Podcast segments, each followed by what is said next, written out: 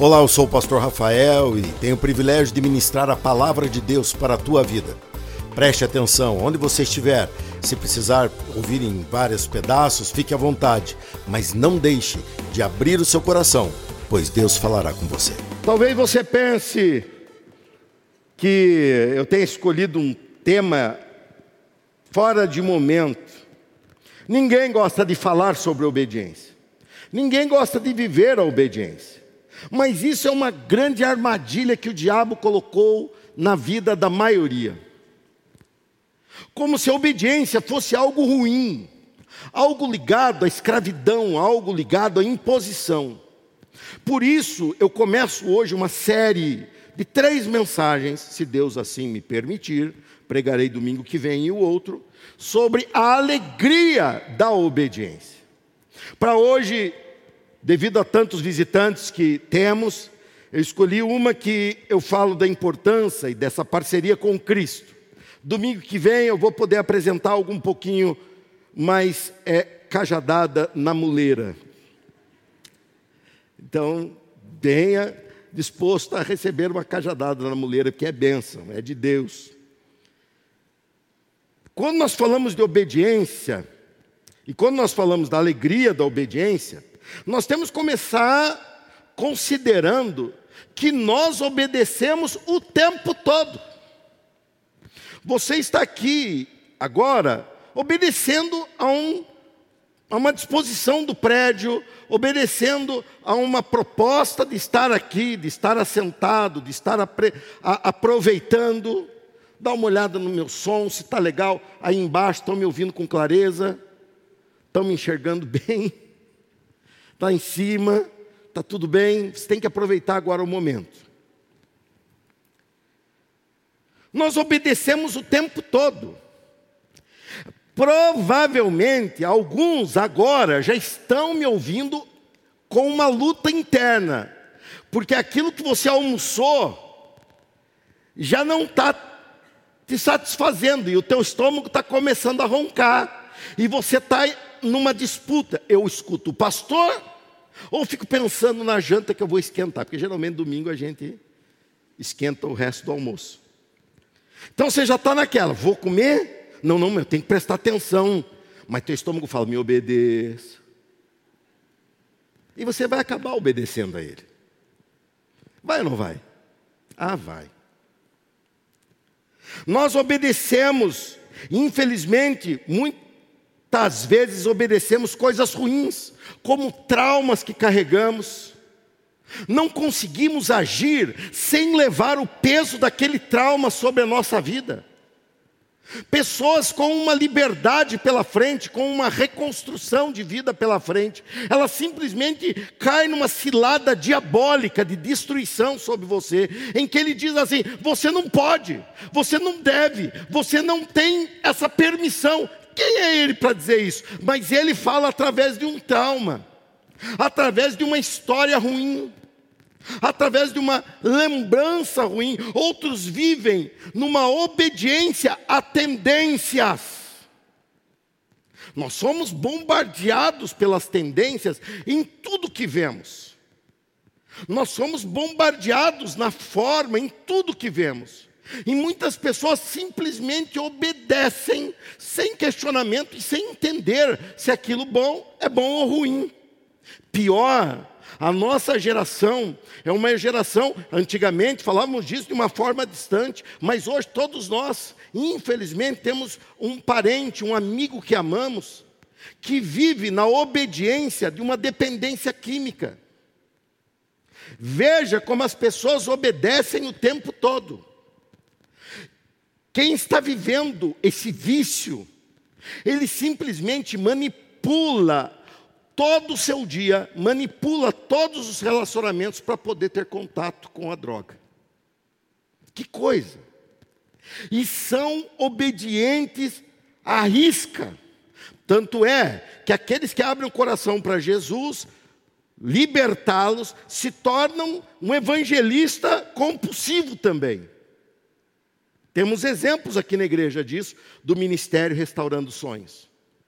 Pessoas que já foram usuários, que já foram dependentes, que obedeciam à risca a determinação da dependência do, do, do, do, seu cérebro, dizendo eu quero aquela sensação. E hoje, libertos por Cristo, eles vivem da mesma forma, tentando trazer outros para o caminho que liberta, na mesma intensidade. São pessoas que veem em Cristo a sua salvação, veem em Cristo a sua libertação. Pessoas vivem numa ditadura do mal e obedecem. Nós obedecemos o tempo todo, nós obedecemos no formato que as coisas vão mudando, desde a educação até a forma de agirmos. E isso, e isso eu acho a igreja um ambiente incrível, porque nós temos aqui pessoas de todas as classes sociais, culturais, sociais, e estão todos igualmente adorando, igualmente comportados, igualmente entendendo uma voz de comando, igualmente estando juntos como igreja. Nós somos unidos e somos diferentes. Isso é ação do Espírito Santo de Deus, que é o nosso ponto em comum. A obediência, ela traz consigo pessoas que obedecem o tempo todo aos seus caprichos pessoas que obedecem à sua vaidade, à sua arrogância. Você fala tão simples isso, é só pedir desculpa. A pessoa não consegue pedir desculpa, porque ela serve a sua vaidade e a sua arrogância. Ela não consegue, para você parece ser simples. Ela fala: me desculpe, eu me arrependo, me perdoa. Mas para aquela pessoa que vive esse ambiente de obediência, Há uma falha de caráter, há uma educação que não tem a ver com as escrituras. Essa pessoa, ela simplesmente vê aquilo como impossível, porque é impossível obedecer a um Deus que manda perdoar 70 vezes 7, sendo que eu não tenho vontade de perdoar nenhuma. E impera a obediência. O que eu estou te mostrando é o seguinte: você já obedece. O que eu estou apresentando para você hoje é que você pode mudar a quem obedecer. Porque obediente todos nós já somos.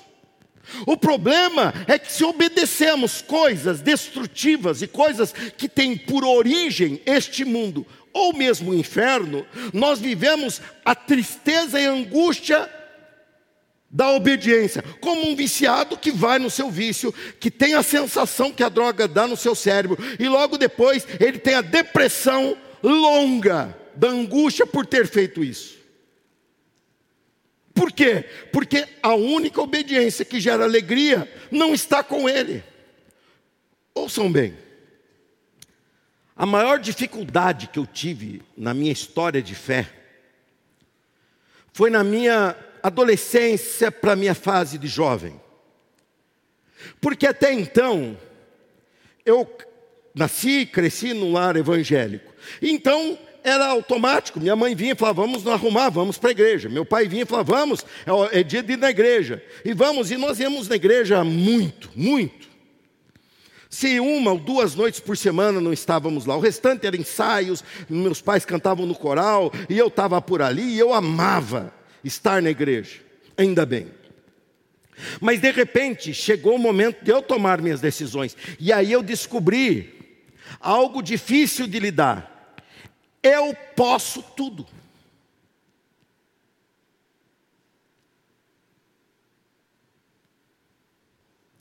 Pessoas me falavam assim: ah, você é crente, você não pode fazer isso, você não pode fazer aquilo. Eles estavam errados, eu posso, como qualquer pessoa pode. E isso gerou a mim a maturidade que é começar a ser crescida e que me traria até hoje ainda na igreja. Porque eu entendia que todas as coisas estavam acessíveis a mim. Podia fazer o que eu quisesse. Eu podia fazer do meu domingo o que eu quisesse. Eu podia fazer da, da, minha semana o que eu quisesse, bom, ruim, tanto faz, é minha vida. Eu faria o que eu quisesse. E eu descobri aquele lema que o apóstolo Paulo recebe do próprio Deus, dizendo: Eu posso fazer o que eu quiser, mas nem tudo é bom que eu faça. Ou todas as coisas me são listas e nem todas me convêm. E quando eu comecei a descobrir isso, eu comecei a entender que eu tinha que fazer a escolha certa, não para ser aprovado pelos meus pais, porque eu já era aprovado por eles. Agora eu estava começando a andar pelas minhas pernas. Eu tinha que ser, fazer a coisa certa, não para que o meu pastor não me criticasse, porque meu pastor nem saberia. Mas eu comecei a entender que existia uma obediência reservada para mim, e que se eu ouvisse, priorizasse a obediência que está reservada para mim na palavra de Deus, eu creio que esse livro aqui é personalizado, ele vem da parte de Deus para mim. Só para mim. Para quem mais? Então, quando eu leio, eu não vejo que Deus fez de grande em Davi, eu não vejo que Deus fez de grande através de Pedro, através de Paulo, eu vejo que Deus quer fazer de grande na minha vida. Leia a Bíblia assim também. Eu gasto tempo, eu gasto tutano, entendendo a vontade de Deus para a minha vida através da Bíblia. E quando eu descobri que eu podia fazer o que eu quisesse, mas com certeza as escolhas que eu faria me trariam resultados que às vezes eu não queria. Eu comecei a priorizar a vontade de Deus. Priorizar é assim, eu tenho uma vontade, como todo mundo tem. Mas eu priorizar a vontade de Deus é, se a minha vontade é alinhada com a de Deus, bênção, cenário maravilhoso e fácil. Agora, quando a minha vontade é oposta à vontade de Deus, eu priorizo a vontade de Deus. Prioriza de uma forma fácil? Não. Prioriza de uma forma tranquila? Não, porque esse velho Rafael ainda não morreu. Vai morrer mas ainda ele está vivo e quer dar palpite na minha vida. Mas tem um novo Rafael que nasceu gerado a partir da obra de Cristo na cruz do Calvário e pela ação do Espírito Santo. E quando esse novo Rafael nasceu, ele nasce com princípios nas mãos, e esses princípios são a palavra de Deus. Esses princípios começam agora a trabalhar em mim para que eu obedeça. E aí eu começo a entender. Pastor Luiz pregou, se eu não me engano, domingo passado, à noite, do jugo suave. Quando você descobre isso, que o jugo Cristo te dá é suave, você fala: o esforço é um esforço que vale a pena. Eu vou fazer escolha difícil de fazer. Eu vou segurar os nervos, a, o, o velho homem, eu vou tentar sufocar ele, mas o resultado vai ser alegre. Tem muita coisa que você pode obedecer e você é bombardeado o tempo todo nisso, mas a única obediência que traz alegria é obedecer a palavra de Deus. E é nisso que eu quero que você caminhe a partir de agora. Eu quero que você se abra para entender que, afinal de contas, a quem você deve obedecer? A carne? Aos, ao, a todo o teu metabolismo, as tuas necessidades? Aos hormônios? Ao que você tem que obedecer? Ao, ao, ao sangue que ferve? Afinal de contas, quem você está representando nesse mundo? Quem você está sendo um representante na tua família. Jesus nos ensinou algo que vai te, te dar uma força tremenda para você mudar a partir de agora. Jesus nos ensinou um gesto que classifica o discípulo. Ser discípulo não é vir à igreja, vir à igreja é frequentar uma igreja. Ser discípulo é seguir a Jesus. Abra sua Bíblia em Mateus capítulo 4, versículo 18 a 22. Aqui Jesus começa a formar o seu grupo de discípulos. E nós vamos entender agora, a partir disso, a única obediência capaz de produzir alegria. E nós vamos entender nesse texto de Mateus 4. ajudando a todos. Mateus é o primeiro livro do Novo Testamento. Hoje de manhã, uma irmã ficou em aflição porque ela queria achar Mateus em Salmos e não conseguiu. E ela, por fim, pensou: minha Bíblia veio com defeito. Não é defeito da sua Bíblia. É o primeiro do Novo Testamento. Está escrito assim, ó, Jesus, num ambiente, veja que ambiente natural, gente. Veja que ambiente é, corriqueiro. Pescadores de profissão pescando. Ambiente corriqueiro. É igual a você fazendo o que você faz diariamente. Ambiente normal. E Jesus, de repente, passa nesse ambiente. E olha o que acontece. Todo mundo chegou lá já? Vou ler junto ou não? Deixa eu tomar um golinho só.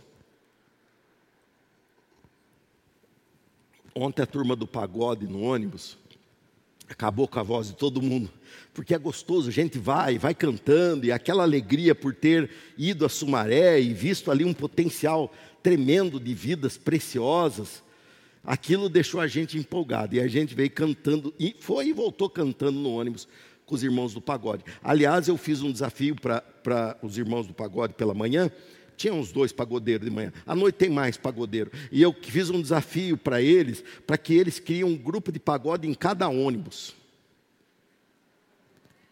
Cada linha de ônibus da igreja. Boa ou ruim a ideia?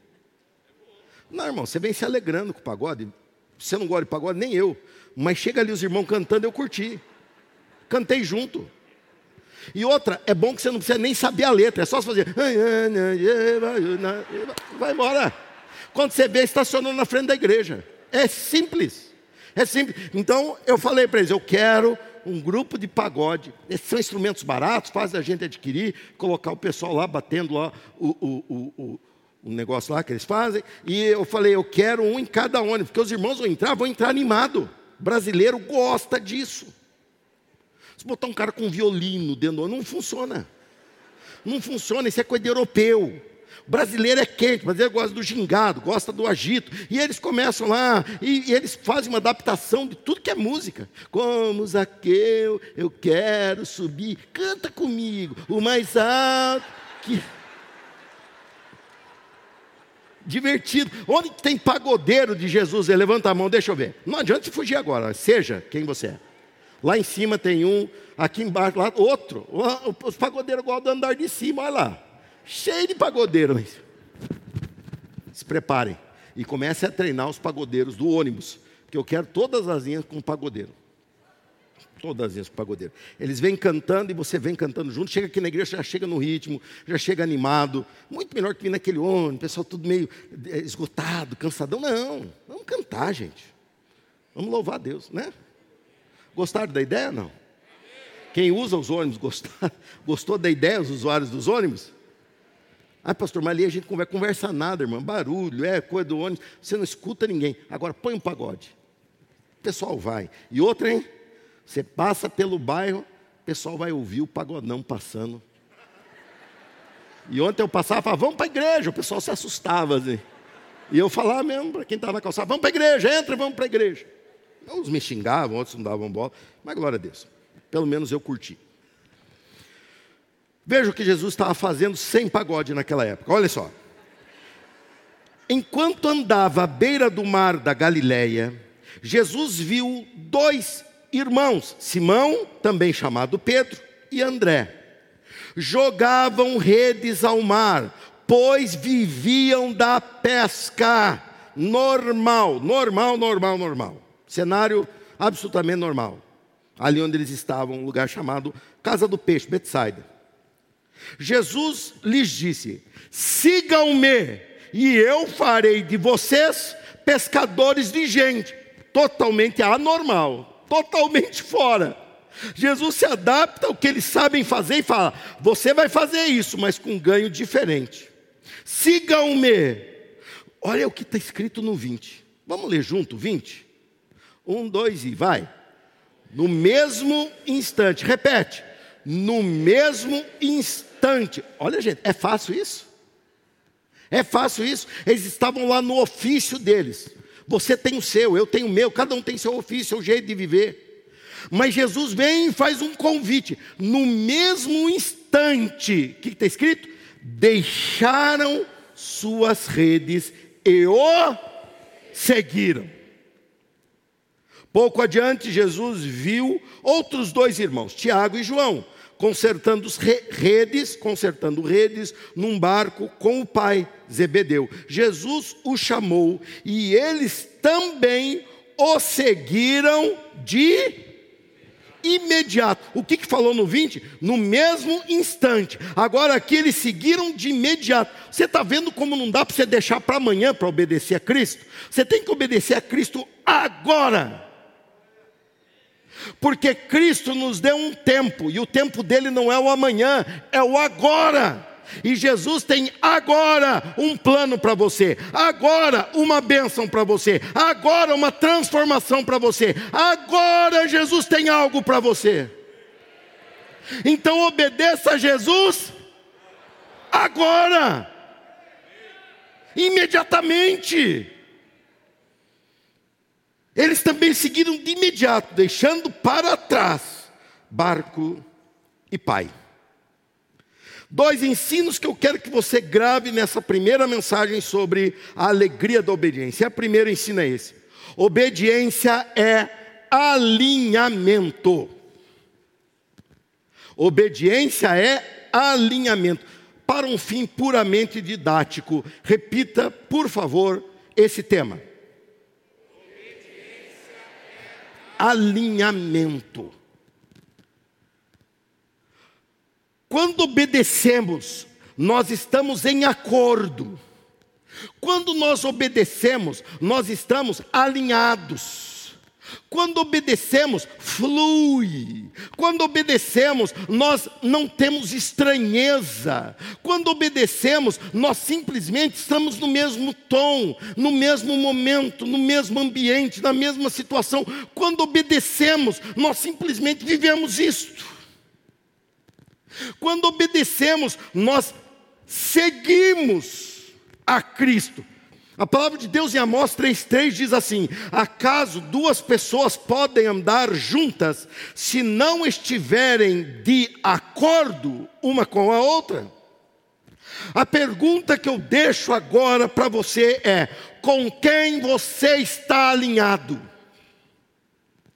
Com quem você está alinhado? Talvez você esteja alinhado com uma tradição religiosa, se ela é uma tradição que exalta e que, de Cristo é o centro, é uma tradição que pode ser usada. Religião, na verdade, ela não é um fim em si mesma. Religião deve ser uma ferramenta para aproximarmos de Cristo. Se ela traz elementos que te aproximam de Cristo, ótimo. Agora, se ela é em si mesma uma prática vazia, o que no Brasil é muito comum, e mesmo na igreja evangélica, muita gente não entende nada de Cristo e diz estar seguindo a Cristo frequenta a igreja, mas Cristo tem algo muito mais para você que frequentar. Frequentar a igreja é um passo para você ser capacitado na palavra e adorar a Deus na, comuni na comunhão com a igreja. Mas não é o fim em si mesmo, senão estaríamos no céu, que a banda é muito melhor, que o louvor é muito melhor e que o pregador é muito melhor. Já estaríamos lá, por que ainda estamos aqui? Porque temos que nos alinhar. Lembrando daquela crise que eu tive na adolescência e juventude. Lembrando que você pode estar onde você quisesse nessa hora.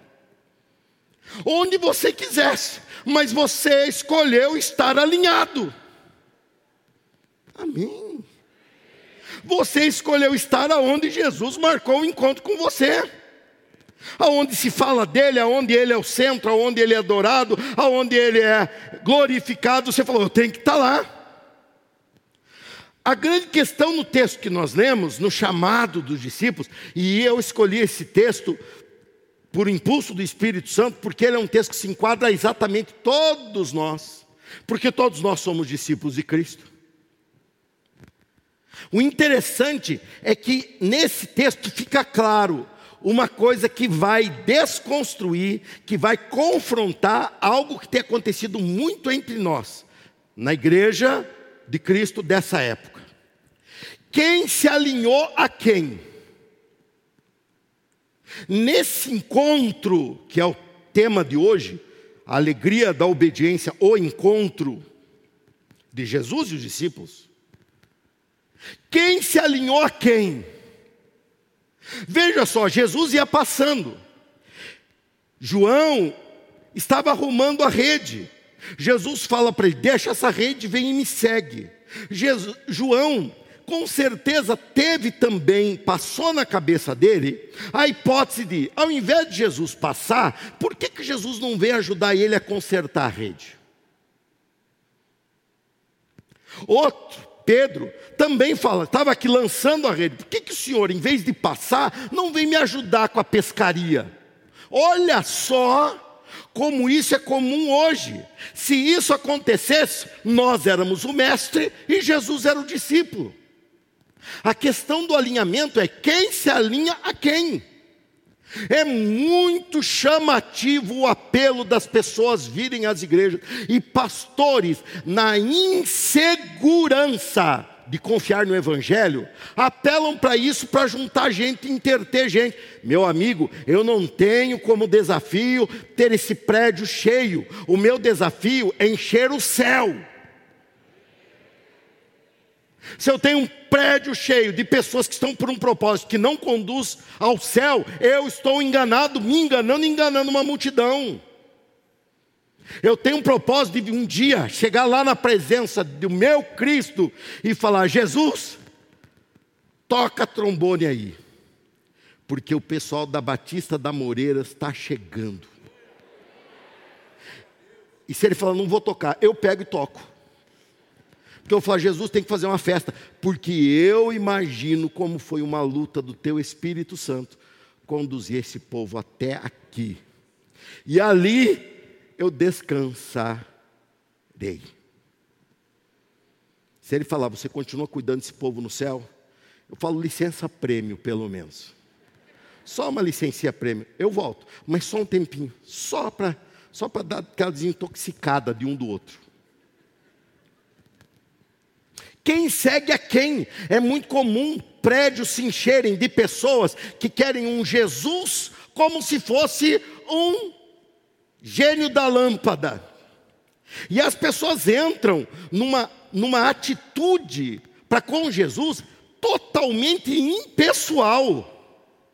Olha, eu vou fazer isso, Jesus, porque eu quero que o Senhor resolva meu, meu casamento, eu quero que o Senhor resolva a minha profissão. Então você contribui financeiramente para ter um bem de volta. Totalmente impessoal. Jesus não morreu na cruz para ser um provedor nosso. Ele morreu na cruz para nos chamar de irmãos.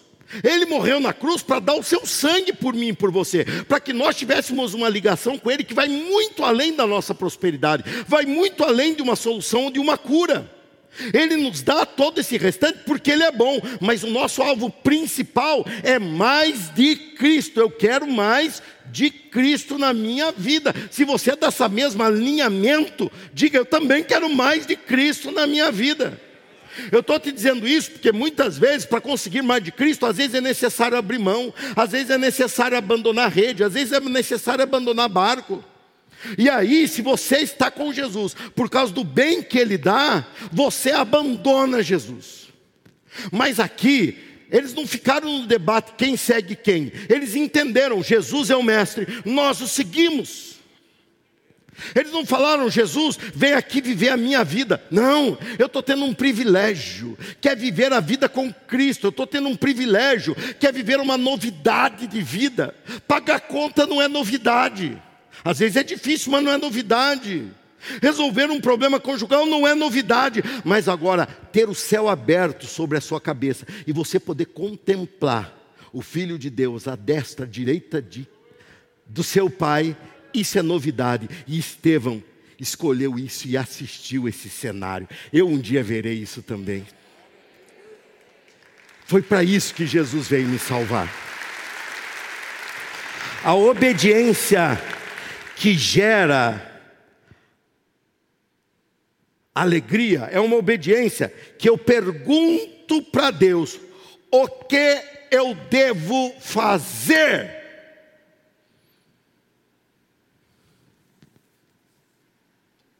Preciso tomar uma decisão. O que a Bíblia fala sobre isso? Hoje nós temos internet, temos o Google, coloca lá que aparece um monte de texto. Antes tínhamos a concordância, que eram livros grandes que a gente tinha que procurar, e ele botava um pedacinho do versículo e três pontinhos, e você tinha que procurar. Agora, parece tudo na tua tela do celular, de um, de um computador, tanto faz.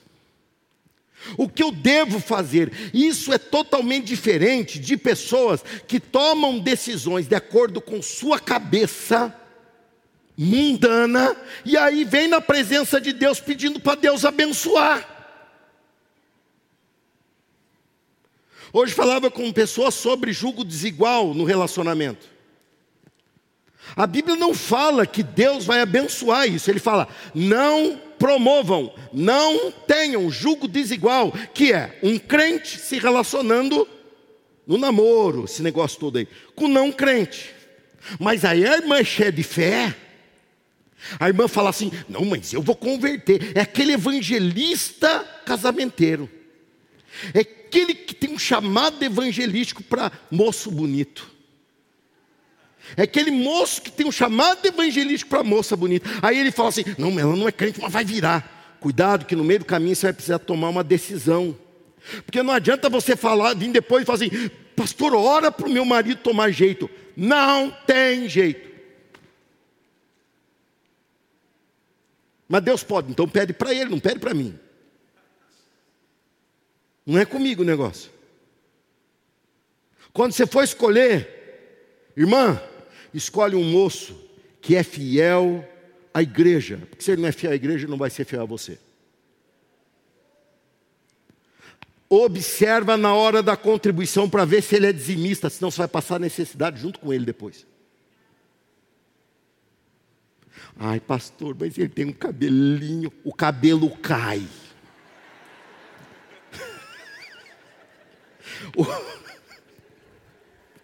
Quando ele ficar coroa, você pode fazer de tudo. O cabelo diz: Estou indo, estou indo. É a vida. Aí vem a moça. Vivi esse drama aqui com uma família. O pai falou na cara dura para mim: Eu vou sair daqui porque eu quero que a minha filha se relacione com pessoas bem de dinheiro. Eu falei, eu não falei, mas eu pensei. Isso é antigo, o nome disso é prostituição. Mas não falei, porque senão ia dar uma briga feia. Mas que eu pensei, pensei. Falei, está botando preço na tua filha. Está botando preço na tua filha. E orei com tudo que eu podia, pedindo que Deus livrasse aquela menina dessa maldição. E foi embora mesmo, camarada. Foi arrumar. Não. Eu falei, a bênção está aqui. Se não está, começa a orar para Deus trazer. Começa a orar por isso. Ah, não, mas eu tomei a minha decisão. Parabéns, é tua. Ah, Deus abençoa. Como é que Ele vai abençoar o que Ele amaldiçoou de início? Ele disse: não. Deus quer que você obedeça. Deus não vai se dobrar a chantagem. Ele não dobrou-se à chantagem de povos chegados dele, de amigos dele. Você tem história bíblica toda a teu favor nisso para te explicar. Você precisa parar e consultar Deus antes. Ah, pastor, mas agora é tarde. É tarde para o que passou, mas ainda é cedo para o que virá. Começa a falar com Deus. Começa a compartilhar com Deus. Começa a se alinhar com Jesus Cristo. Você pode estar alinhada com muita coisa. Você, irmã, pode estar alinhada com amigas. Você, irmão, pode estar alinhado com colegas. Eles não sabem nada do que é vida. Quem sabe do que é vida é Deus, a Sua palavra, e quem é estudioso da palavra. Pessoas, quando vêm a mim pedir conselho, eu não dou conselho do que eu acho, eu dou conselho do que a Bíblia diz. Porque a única obediência que dá alegria é obedecer a palavra de Deus. A única obediência que dá resultado é obedecer a palavra de Deus, é obedecer o que Deus fez, é obedecer o que Deus faz. Domingo que vem você vai entender melhor esse princípio. Existe um princípio que rege tudo. Por mais que existam pessoas ignorando e dizendo que esse princípio não é real, eles vivem por causa desse princípio. Estão vivos por isso. Mas isso eu falarei domingo que vem, se Deus permitir. Há um engano nas pessoas em pedir e tratar Deus como se fosse o gênio da lâmpada. Deus não é gênio da lâmpada, Ele é teu pai, Ele é teu provedor, Ele é, teu, é, Ele é aquele que te gerou, Ele é aquele que quer ver você crescer, Ele é aquele que quer participar da tua vida. E o que Ele nos ensinou, você precisa observar. Há um movimento, e por isso estou pregando esse tema, há um movimento de anarquia se estabelecendo no mundo todo, não é só no Brasil, não. É anarquia, ninguém obedece nada. No mês de junho, eu via manifestações por causa do mês de junho, e eu via um grupo dizendo que eu quero a destruição da família, eu quero a destruição da família. Tonto, ele não parava para pensar que ele tem pai e tem mãe. E se você chegasse e perguntasse, então você quer que seu pai e sua mãe sejam destruídos? Não, meu pai e minha mãe não. Isso é família. E eles, não, eu quero que a família acabe. Que anarquia do diabo. Agora, nós vemos um país torcendo para dar errado. O problema, ah, mas eu não aprovo o comandante, eu não aprovo o piloto do avião. Mesmo que você não aprove, é ele que está pilotando o avião. E se você torcer para o avião cair, Você está vendo?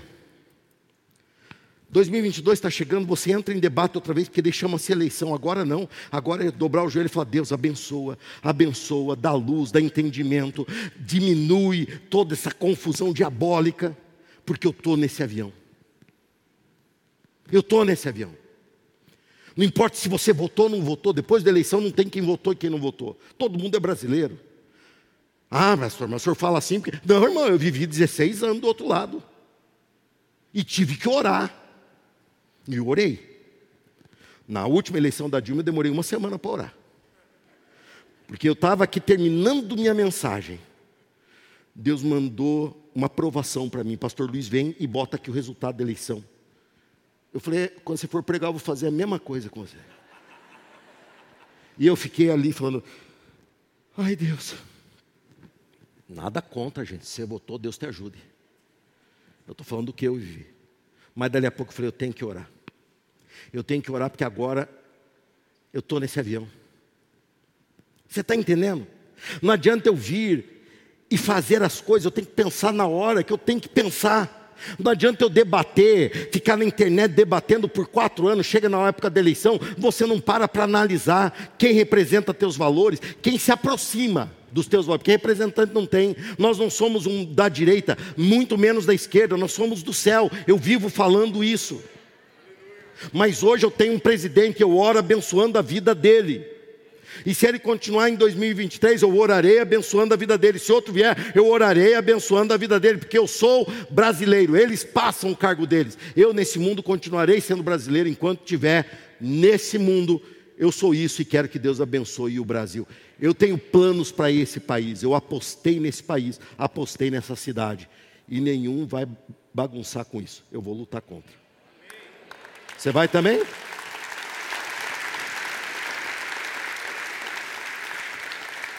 E como sempre, em todas as eleições, essa igreja nunca falou, vote em fulano. Eu nunca falei e não vou falar novamente. Eu sou um cidadão e eu voto em quem eu quero. Você também. Pense bem. Quando se obedece a Deus, você está sob a ordem de Deus. Eu vou falar mais sobre isso, talvez semana que vem ou na última. Eu vou falar sobre como o poder de Deus se transfere a nós. Se eu falo para você, por favor, vá lá na minha sala, como eu fiz agora há pouco, porque eu queria mostrar bastante. Eu, tenho, eu li a Bíblia aqui no meu, no, no, no meu tablet, mas eu queria usar a Bíblia física para você ver. E eu pedi para uma irmã ali, falei, por favor, vá na minha sala e pegue uma Bíblia que está em cima da mesa. Essa irmã foi, chegou lá, tem um primeiro portal, que é o portal que só passará o humilde. Aí ela chegou lá e falou assim: Eu quero passar.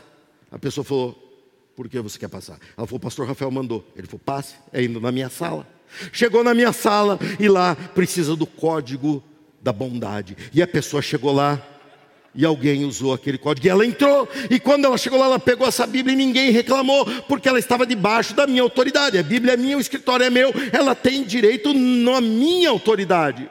Quando você obedece a Deus, você está debaixo da autoridade dEle. Quando você obedece a Deus, o céu entende que você está debaixo de autoridade, a terra entende que você está debaixo de autoridade, e os demônios respeitam porque temem essa autoridade. Quando você obedece a Deus, você está com tudo, a força do universo que foi criado por Deus, agindo em teu favor. Quando você obedece a Deus, você está abençoado. Obedeça. Obedeça os princípios da palavra de Deus, porque essa é a forma de Deus transmitir a você poder. Falaremos mais sobre isso nos próximos, nas próximas mensagens sobre isso. E por último, eu quero que você entenda, e eu deixei isso aqui bem claro, principalmente pelos amigos que vieram hoje pela primeira vez lá de Sumaré, mas isso se aplica exatamente a todos que aqui estão, inclusive a mim. Obediência é não estar mais sozinho. Vamos repetir para efeito didático, vamos repetir juntos, vamos lá?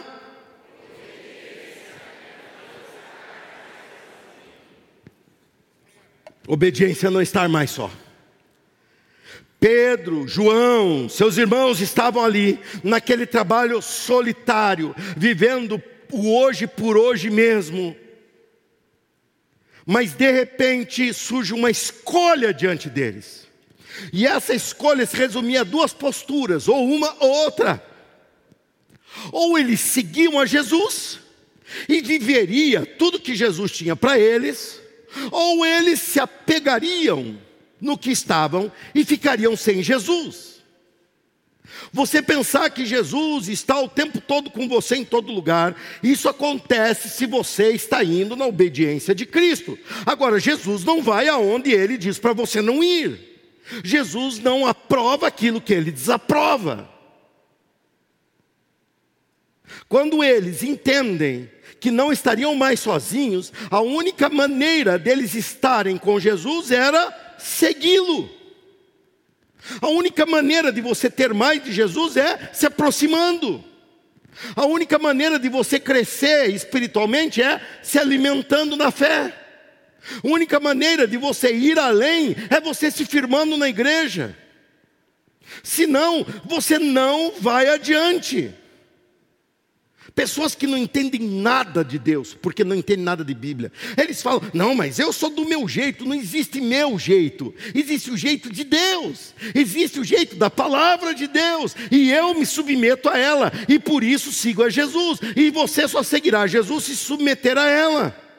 Ah, pastor, mas minha vida está um, uma baderna, está de pernas para o ar.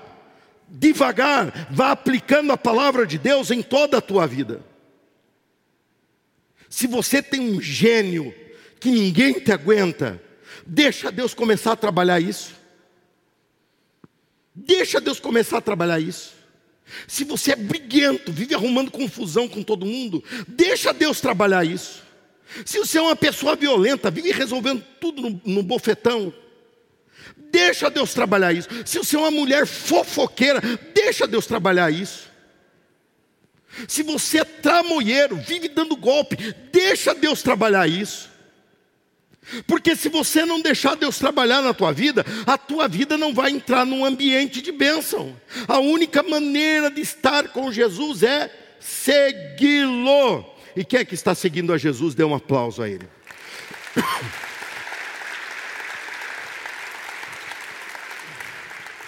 Você não precisa mais viver sozinho. Ó, você não precisa mais viver sozinho. O pessoal que está aqui hoje, você não precisa viver mais sozinho. Crente antigo, você não precisa mais viver sozinho. Membro fundador dessa igreja, você não precisa mais viver sozinho.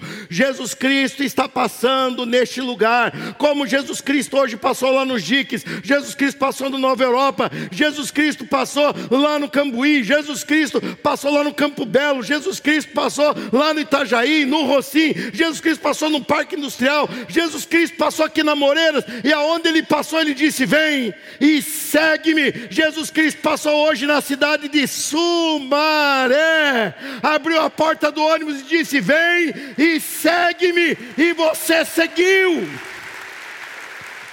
Você não precisa mais viver sozinho. Ele está te chamando. Vem e segue-me. Siga-o, obedeça-o no teu trabalho, obedeça-o no teu lar, obedeça-o na tua prática de fé. Não viva mais sozinho, submeta-se à palavra de Deus e Cristo estará ao teu lado. Ele falou isso aos seus discípulos: vão, cumpram a minha comissão, chame as pessoas para para aprender de mim, para trocar o seu jugo comigo. Eu darei a eles um jugo suave, eles serão novas criaturas. Façam isso e eis que eu estarei com vocês todos os dias. Ele está todos os dias com o compromisso que ele tem. Jesus não pode ficar negociando o compromisso dele com todo mundo. Jesus tem uma pressa, uma prioridade, um objetivo. E esse objetivo é abençoar a tua vida, para através da tua vida ele alcançar muitos. Pense bem, analise o fundo do teu coração. Se você não está com um coração que está aberto para que ele faça essa obra, você não viverá isso. Mas se você está com o coração pronto, ele vai transformar a tua vida. A alegria da obediência. A alegria da obediência. O encontro. Nessa noite feliz desse domingo, você está tendo um encontro com o Filho de Deus, que está olhando para cada um de nós e dizendo: mude a tua vida. Deixa eu operar naquela área que você não tem permitido encostar eu te trouxe aqui nessa igreja nessa noite para você deixar eu mudar isso. Eu te trouxe aqui para ter um encontro e dizer: você é mais, muito mais do que um pescador de peixe. Eu tenho um projeto para você que é ser parecido comigo, salvar a tua família, salvar os teus amigos, salvar essa nação, mostrar que Cristo ama essa cidade, as cidades vizinhas e esse país, aonde entenderem o tal do português eu posso ser usado com precisão nas mãos de Deus. Você pode ser usado com precisão. A alegria da obediência, o encontro. Obedecemos tantas coisas, obedecemos tantos sentimentos, mas só a obediência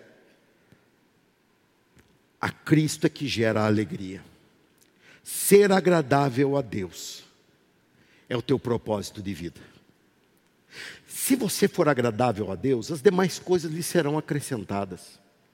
Eu não tenho notícia nenhuma de que Pedro passou necessidade, que não teve o que comer, porque largou a sua rede. Eu não tenho notícia nenhuma de que João morreu de fome, porque deixou para trás a rede e o barco. Mas eu tenho uma prioridade. Se algo que você faz te afasta de Deus, não faça mais. A razão maior da tua vida não é o trabalho, é ser agradável a Deus. No teu trabalho, se o teu trabalho permite você ser agradável a Deus, seja. Se os teus negócios permitem você ser agradável a Deus, seja. Se para você ter resultado no teu negócio você tem que fazer maracutaia, Deus não participa disso. Você confia mais na maracutaia do que em Deus. Que tipo de crente é você? Você não é crente. Você ainda precisa se converter. Deus falou, ao meu ver, com muita gente nessa noite. E eu quero que Ele conclua esse, esse trabalhar dele com os teus olhos fechados. Feche seus olhos. Pense nele. Pense no que Ele tem para você. Pense no que você está deixando de viver nele, por você não ouvir o siga-me. Ele tem falado siga-me a você, talvez naquele momento familiar, em que você deixa o inimigo entrar e a guerra se instaurar. Ele diz: Não, não entre nisso, siga-me. Talvez ele esteja entrando e falando: siga-me para você, na hora que você vai se encontrar com aquela pessoa maligna, maldosa, venenosa, e você se deixa levar pela confusão, pelo, pela ideologia doentia, pelas, pelas ideias que brotam do fundo do inferno ali ele está falando: não siga isso, siga a mim. Jesus tem um propósito com você, e esse propósito é que você o siga em todas as áreas da tua vida. Eu creio que você hoje vai poder tomar uma postura diante de Deus, e essa postura é de segui-lo. Você está aqui nessa noite porque seguiu a Jesus, mas será que você vai continuar? Só se você continuar seguindo a Ele. Agora é a hora de você se posicionar. Pedro teve essa oportunidade, João teve, e seus irmãos junto deles, Tiago e também André tiveram essa oportunidade. E eles imediatamente, no mesmo instante, se posicionaram.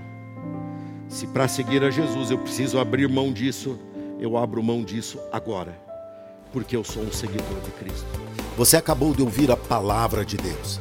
Abra o seu coração para ela, deixe com que ela produza frutos e Deus vai te surpreender no seu dia a dia.